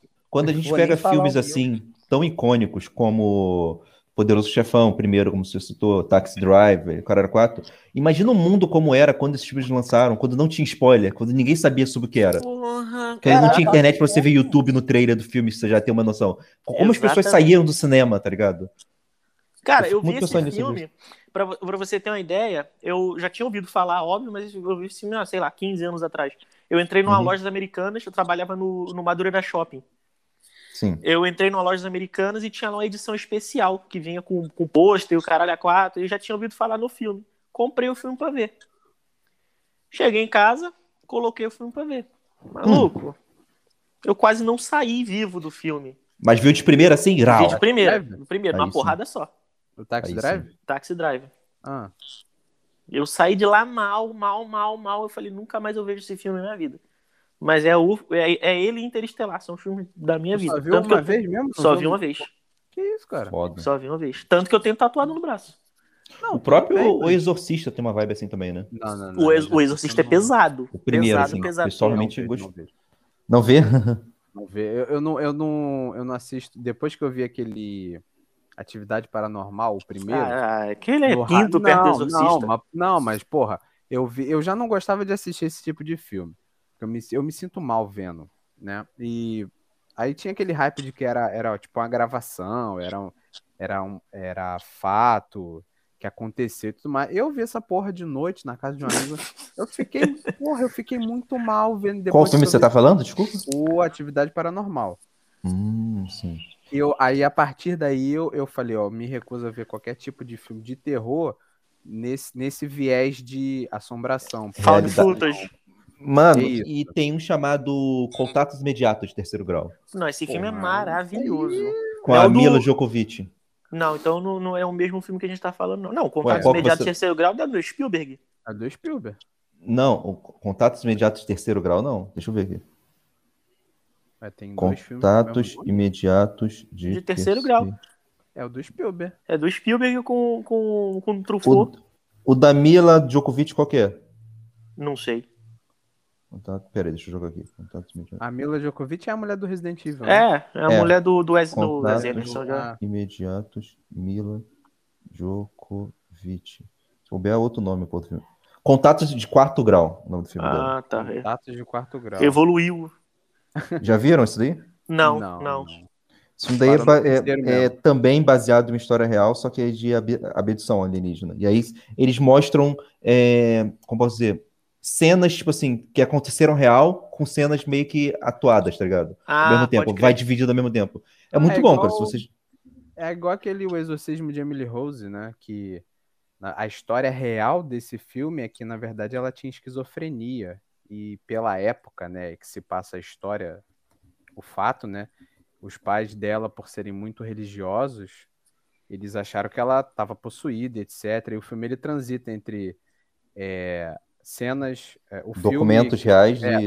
é, não, porque assim, a parte do julgamento, porque o filme ele tem esses dois, essas duas partes. Tem o julgamento e as cenas do filme em si, do, do, do que acontecia. E os áudios que rodam no julgamento são os áudios originais do- dos exorcismos que faziam. Eles gravaram os- o exorcismo com a Sim. garota. E o diretor ele pegou esses áudios originais e tocava na- nas cenas que era o julgamento. Julgavam, julgaram, acho que os pais dela e o padre, e junto com um outro cara lá da igreja que. Basicamente, a exor- história do filme é o julgamento do exorcismo da menina, que terminou numa Isso, fatalidade, né? Isso, isso. E Aqui, na, vida real, verdade, o que aconteceu é que desceram a porrada da menina. Desceram o cacete na garota e a garota tinha esquizofrenia. Era um caso de. de... Psico- Mas, ela, mas por que, que as pessoas achavam que ela estava com demônio? Como, como que era a esquizofrenia dela para parecer Ah. alguma coisa disso? Vamos E de falar. onde as pessoas crente, tinham referência? e De, de onde as pessoas Não, tinham é- referência de como o demônio age, sabe? Isso. Não, mas não tem, nunca tem. Não tem, que é- exatamente. É porque pô, é a questão da religiosidade excessiva dos pais e a época. Eu, eu não lembro muito bem, já tem muito tempo que eu vi esse filme. É, e pela época que era. Pela, pela época o pessoal era gay e falava que tinha um demônio no corpo também, Isso, porra. O pessoal é louco. Aí eles achavam que a menina tava possuída, que isso e aquilo, e mandaram exorcizar a garota até não poder mais. Aí, óbvio que o filme ele dá aquela, na aquela porrada, né? romantizada, isso, o filme dá aquela romantizada para de fato parecer é, que era uma questão de exorcismo, de possessão, mas depois ele, é, eu até li isso na internet, depois é, tem a história real que de fato ela tinha um problema psicológico gravíssimo, só que foi tratado como um problema é, espiritual. Meu Deus do céu. É foda, é foda. E no filme, os áudios que toca, né, no julgamento, são, parece que são os áudios originais que gravaram o exorcismo. Aí é foda. É, É complicado. Mas eu complicado. não, eu não assisto esse tipo de, esse tipo de filme. Não, esse tipo, de- esse tipo de filme, se você for comparar com esses filmes aí que a gente tava falando, são leves. É, isso é verdade. Tanto que, tanto que o, o, o Joker, que o pessoal Sim. fala que foi muito inspirado no Taxi Driver. Ah, o filme é perturbador e o cara.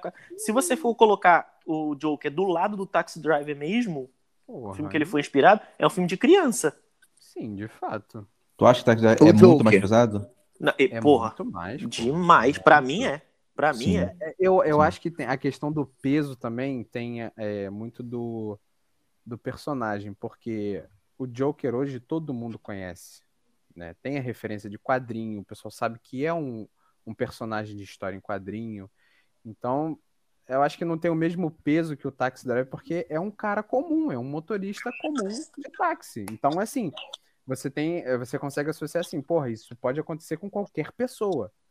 Né? E quando você tem uma imagem de um personagem, de quadrinho e tal, você meio que dá uma fantasiada, então ele acaba ficando um pouco mais leve. Então, se você botar um do lado Eu, do eu, outro, eu acho Mais também é, lúdico, né? que, que é exatamente. Eu acho que é mais lúdico do que e também tem o Scorsese na direção, né? O cara brinca.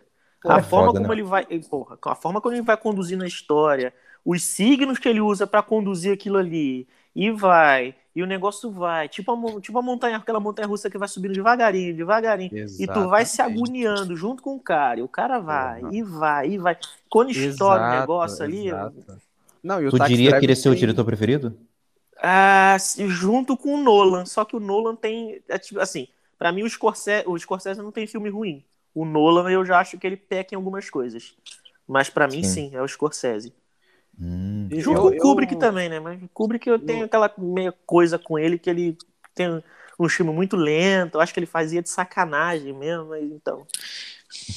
Real. Eu acho também que o Taxi Driver ele tem aquela, aquela situação de que, que eu revi, né?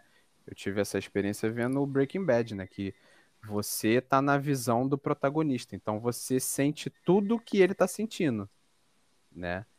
Então acho que Sim. tem esse peso. O Joker ele já não faz isso, ele conta a história de um cara que tem um problema sério. O Taxi Driver ele faz com que você entre no personagem, então você Quase como se se jogasse pra uma primeira pessoa o filme, né? Exatamente. Joker é em terceira pessoa, tu tá vendo uma narrativa. Isso, Agora, se isso, você tá e- realmente, e- você sai de lá pensando, caralho. Tipo, acredito e essas merda esse- acontecem aqui na rua mesmo, tá ligado? Aí, Essas acredito que essa deve, essa deve, deva ter sido a, o- a questão do João ter se sentido mal. depois Não, que a questão do, do, de eu me ter sentido mal era pensando assim, isso daí poderia ser eu. Exato, exato, mas é Então exatamente podia ser essa teu pai. É, o cara, ou, a- verdade. o cara ou a Sim. prostituta de 12 anos? Porra. Tam- qualquer um dos dois. E, e o Breaking Bad, ele, ele traz isso na, na época que a série é lançada, né? Que você se torna o, o Walter Branco. Sim. né? Você se torna o protagonista e, e, e você. É por isso que tem muita gente que acha que a série é um saco, porque é lenta, ela começa lenta. Ou dropa na primeira temporada, né? Exato, mas, mas eu- o que a- essa galera que assiste fala isso não. Eu não sei se não, é- não é que não entenda, mas também talvez não entrou na. não deu uma chance. É que você tá vivendo a vida do cara. Então, o cara é aquele professor com um Nobel em, em- acho que em Química, que não é bem sucedido e tudo mais, e tem uma família disfuncional pra caralho. E do nada o cara nunca fumou, e do nada ele dropa um câncer pra ele. É, mas é, aí, ó. mas é assim, se você achou a primeira temporada uma bosta, o Vince Gilligan atingiu o objetivo dele, porque a vida do cara é uma bosta. Exato, exato. É isso que eu tô falando. a E você vive meio que o é dia a dia dele, né? É, você vive é lento causa disso, pra você se acostumar Exatamente. com tudo. Exatamente. Exato, Aquele negócio lá exato. do café da manhã dele, que tem o, o vinho lá e o bacon na idade. É, que ele faz o ritual do, do aniversário. A mulher Postar tocando a punheta pra ele comemorar quando conseguiu vender um bagulho na internet foi isso. O episódio Quer da uma vida mais merda do que essa? No episódio da mosca. Porra. O episódio da mosca é foda Caralho, demais. moleque. Eu tô- vocês estão falando aí, eu penso, caralho, eu não acho vida é pior. Porra. Eu assisti e falei, caralho, essa série é muito boa, mané. Que Não, cara, Não, a é boa, série cara. É foda, A gente mas tá é dizendo pô, sobre a vida são do os cara, né? aspectos, Exato, os aspectos. Não, a que vida tornam séria é a boa, série pô. boa. Não é- Não é ruim, não. Exatamente. O A aspecto não ser que você veja a torna- série e fala, cara, eu queria ter a vida desse cara. Aí, mano, É. qual merda, essa- tá ligado? Triste. É depressiva, pode ser essa vida. É verdade. Agora eu vou falar uma, uma série melhor que Breaking Bad. Better Call Saul. Melhor que o Breaking Não, aí tá de sacanagem. Eu acho. Eu acho. Eu acho. Eu sou apaixonado no, Saul terminou? Goodman, cara. Ela terminou. Ah, o, o protagonista, o ator é O- incrível. Porra, o Bob Bob Odenkirk. É. Ele É é professor do Vai foda. Porchat ele. Olha que curiosidade. Mentira. Caralho. É, Vai Porchat teve aula com ele. Caralho, De negócio que de roteiro, foda. essas porra. Não, ele é. Cara, ele é, é brincadeira. É brin... Quando ele entrou no Breaking Bad, a série pra mim evoluiu 200%, porque ele é muito sim, foda. sim, com certeza. Mas a série terminou, ela finalizou, ela tá. Ter- ter- termina esse ano, ano que vem. Eles estavam Ah, filmando já. A, É a porque eu última parei, temporada. eu, eu parei de assistir, acho que na segunda ou terceira Porra, temporada. não lembro. faça Eu vi uns três episódios só, cara. Mas eu, Não porque eu gostou, quero... não? Não, é porque eu acho que eu tava tanto tempo sem ver o Breaking Bad. Eu acho que eu preciso ver Breaking Bad de novo e aí assistir ela, entendeu? Ah, pode eu tava meio desconectado das, das referências, dos bagulhos, sabe? Pode crer. É, tem, tem. Tem essa questão de você não ter a bagagem do Breaking Bad, né? Ou acabar por ter muito tempo pra, de ter assistido de uma pra outra, né? Aí você acaba. não O que eu achei uma merda foi o El Camino. Ah, Uma é- merda, cara. Eu achei. Porra, Sei lá, eu não sei se. eu- Realmente, eu não sei se é uma merda ou se é bom. Te ele, falar. ele podia ter feito uma minissérie ali. Acho que ele condensou muito ali e. e- sei lá. Precisava, precisava. É, tá- é, tem essa também, não precisava. É igual Não Toy precisava. Story 4. É igual, é igual o Toy Story 4. Precisava? Não. Não, é que Toy Story 4 pra mim foi uma ofensa, na real. Eu não Aí, vi Uma até ofensa hoje. porque Eu o não vi 3, também. o 3 terminou com eles dando adeus, né? Tipo, Porra, dando a é entender realmente que perfeito, cara, acabou, final perfeito, triste, todo mundo chorou. Aí no 4 eles voltam, porra, velho. É, não faz É sentido, sacanagem. não. Eu, eu até hoje não assisti e per- quero permanecer invicto nessa. Eu não vi ainda não também. Eu Não- assisti, chorei pra caralho o filme inteiro, mano. No 4? Mas o Mas o Toy Story 4, cara, nitidamente foi fanservice apenas. Pra gente Ah, como mas- eu, que o Ah. filme da vida é Toy Story, eu, quando acabou lá no 13, eu falei, caralho, não é possível, não sei o quê, porra, que acabou, pipipi, popopô. Não, caralho, chegou agora no 4, eu queria Toy Story, eu quero Toy Story, entendeu? Então, é, Não. foi isso. Lógico, não foi a melhor das histórias, não foi... Tá longe de ser o melhor dos filmes, mas Ah. foda-se, a gente só queria uma lapada de Woody e Buzz na cara, filho. É isso que a Ah. gente queria. Tem três filmes aí pra, pra reassistir e assistir quantas vezes. Tem curta-metragem. Tem E tem o curta, é. 4 também, vai tomar no cu. Não, porra, não. Ah, cara, E tu, que ô, Havok, tu costuma assistir o quê? De filme? Filme, cara. Eu gosto muito, como eu falei, eu gosto muito de filme de, de não biografia, mas biografia ficcional. Tipo O Lobo de Wall Street, tipo Prenda-me se for capaz, com Tom Hanks, eu amo esse filme. Porra, esse filme é Já foda viu? demais. Caralho, Porra, muito Spielberg. bom. muito- Esse filme é Foda. foda. Porra, velho. Cara, eu, assisti uma série esses dias, velho, que é incrível. Vou até deixar a dica aí pra vocês, pra quem estiver ouvindo, que é O Diretor Nu. Já ouviram falar dessa série? Não. Não. O Diretor Nu, que é basicamente o seguinte: no Japão, nos anos 80, é, a pornografia era totalmente censurada lá. Então, então, por exemplo, os filmes pornôs, os caras não transavam de verdade, eles usavam E- tapa-sexo, então não, então não existia penetração, nem close vaginal. Revista de sacanagem tinha censura em todas as genitais. E aí, esse cara, esse Toro Muraishi, o nome do cara, ele era um vendedor de enciclopédias que ele chegou em casa um dia e a mulher dele tava dando pro outro cara. Ele ficou revoltado com isso, saiu de casa, puto, puto, e foi tentar entender por que que, como ele consegue conquistar uma mulher. E, e aí ele começou a produzir pornografia, é, revista, é, tipo, ele, ele ele fazia um bagulho que ele ia em, é, em motéis, tá ligado? Aluga- aluga- Alugava uma suíte em um motel e ficava ouvindo as pessoas transando nos quartos ao lado e filmava. Filmava e vendia isso como pornô ilegal. E aí ele começou a fazer Caralho. dinheiro com essa porra. Aí, aí entrou no, aí entrou no ramo das revistas e entrou no ramo de, de, de filmes mesmo, tá ligado?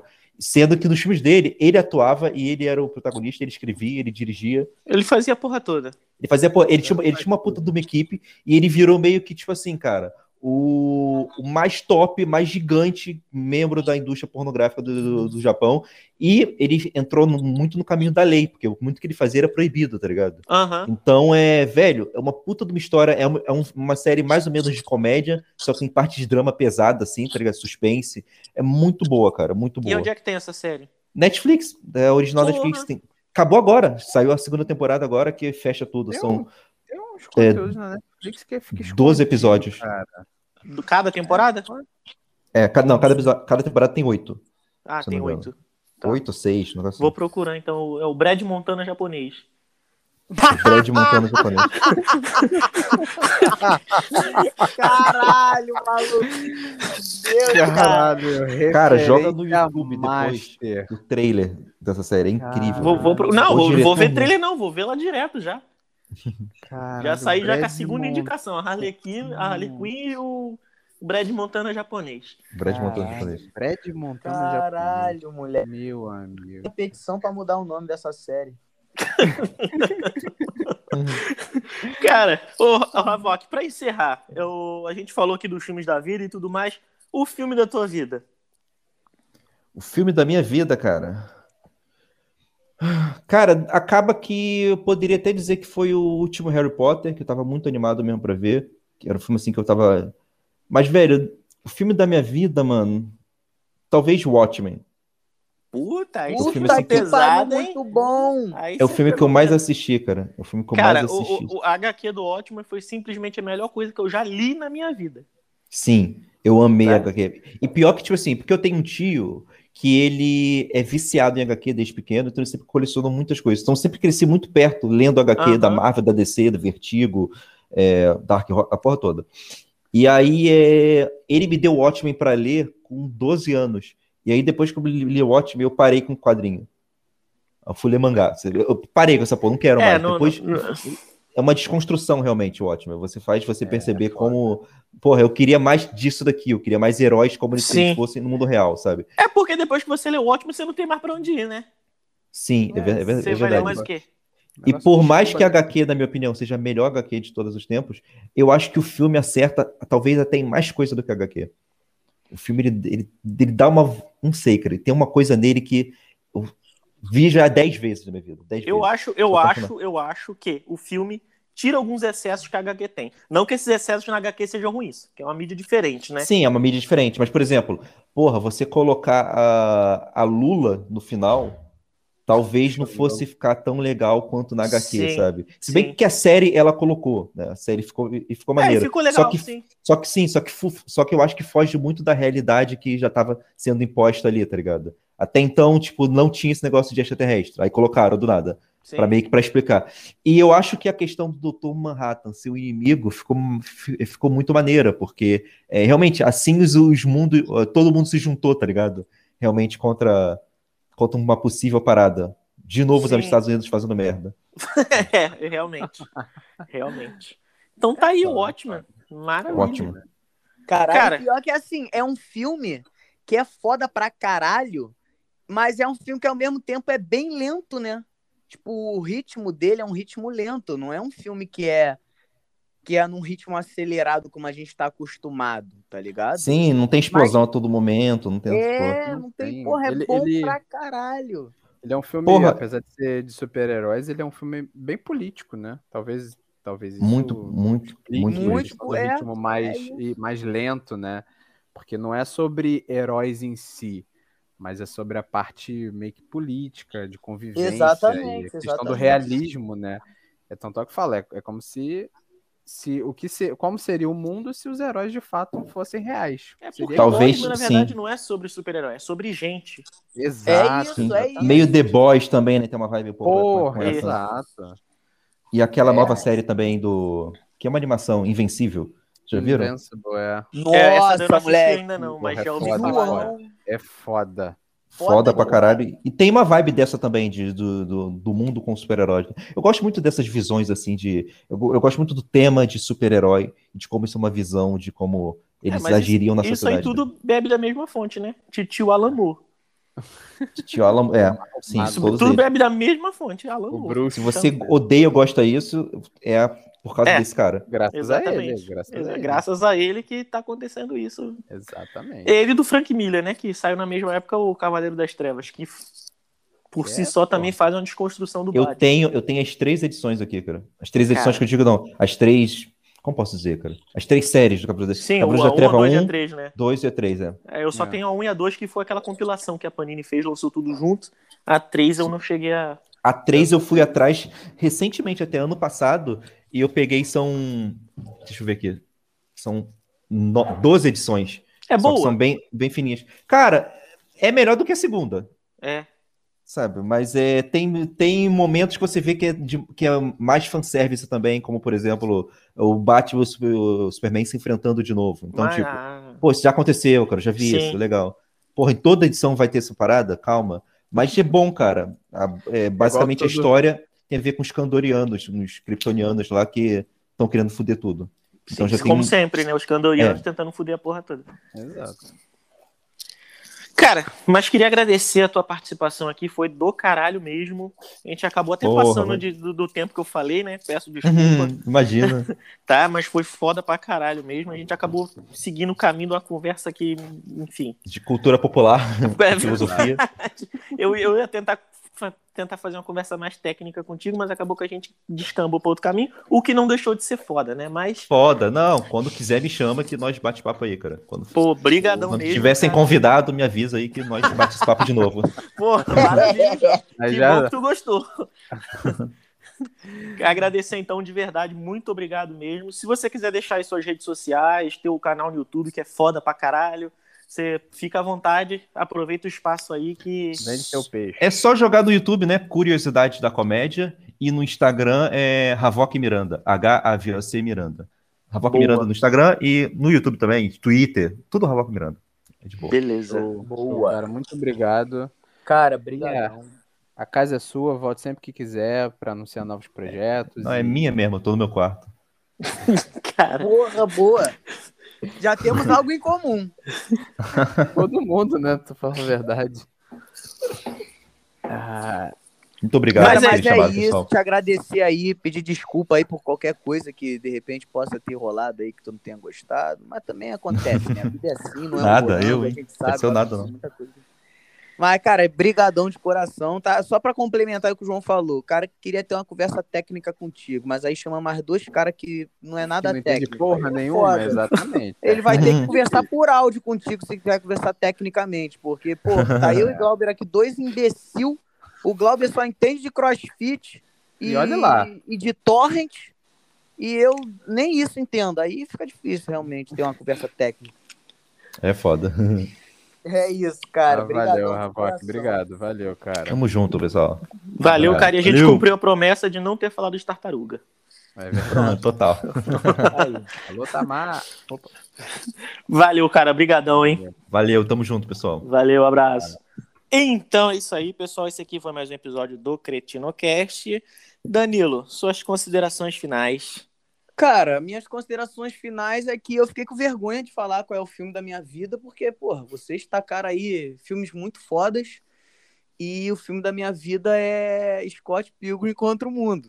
Então, Porra, porra, eu não quis, eu não quis bom, comentar cara. nada na hora. Mas eu Não, não quis comentar nada na hora. Não, não. Porra, não, na moral, não, juro eu por gosto, Deus, eu gosto. Eu gosto. É um, é um, Aí é eu já vi- legal. Se juntar todos os Toy Story, eu não vi mais vezes do que eu já vi Scott Pilgrim contra o Mundo. Papo reto. Até porque é o filme da tua vida, né? É o filme Nada da minha mais vida. justo, Papo reto, papo reto. Exatamente. E sabe qual é o filme da vida da galera que tá ouvindo agora? Com certeza é aquele filme onde vai lá Crescendo e segue no Instagram o CretinoCast. Esse é o filme da galera. Eu tenho certeza. Tenho certeza que eu sou formado em, em, em cinema. Né? É Cinemologia. isso. Eu sou cinemólogo. Cinemólogo. Cinematólogo. Sei lá como é que fala. É o cretino cinemologista. Cinemologista. porra. Caralho, na vibe Andrelli, moleque. Alô, É André. isso, é isso. Eu- porra, na moral, olha que roteiro foda. Galera, olha que roteiro foda. Você acorda, depois de ouvir o episódio, aí abre lá, Instagram, aí vai na lupinha, digita lá, CretinoCast. Aí logo embaixo do perfil vai ter um botão escrito seguir. Aí você clica lá. Puta que o pariu, mané. Não é um roteiro muito foda esse?